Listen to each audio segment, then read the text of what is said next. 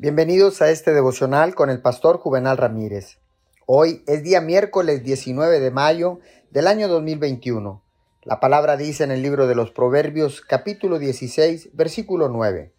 El corazón del hombre traza su rumbo, pero sus pasos los dirige el Señor. La gente a menudo me pregunta, ¿cómo puedo determinar la voluntad de Dios para mi vida?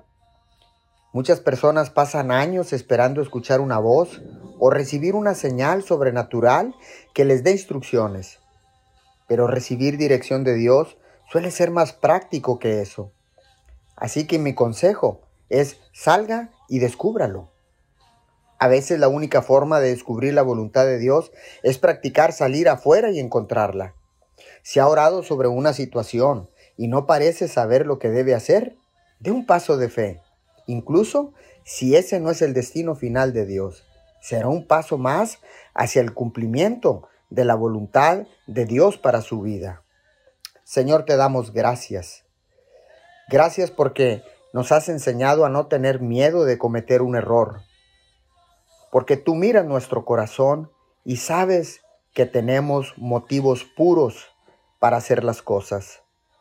Salgamos con fe y el Espíritu Santo nos guiará en el nombre de Jesús. Amén y amén.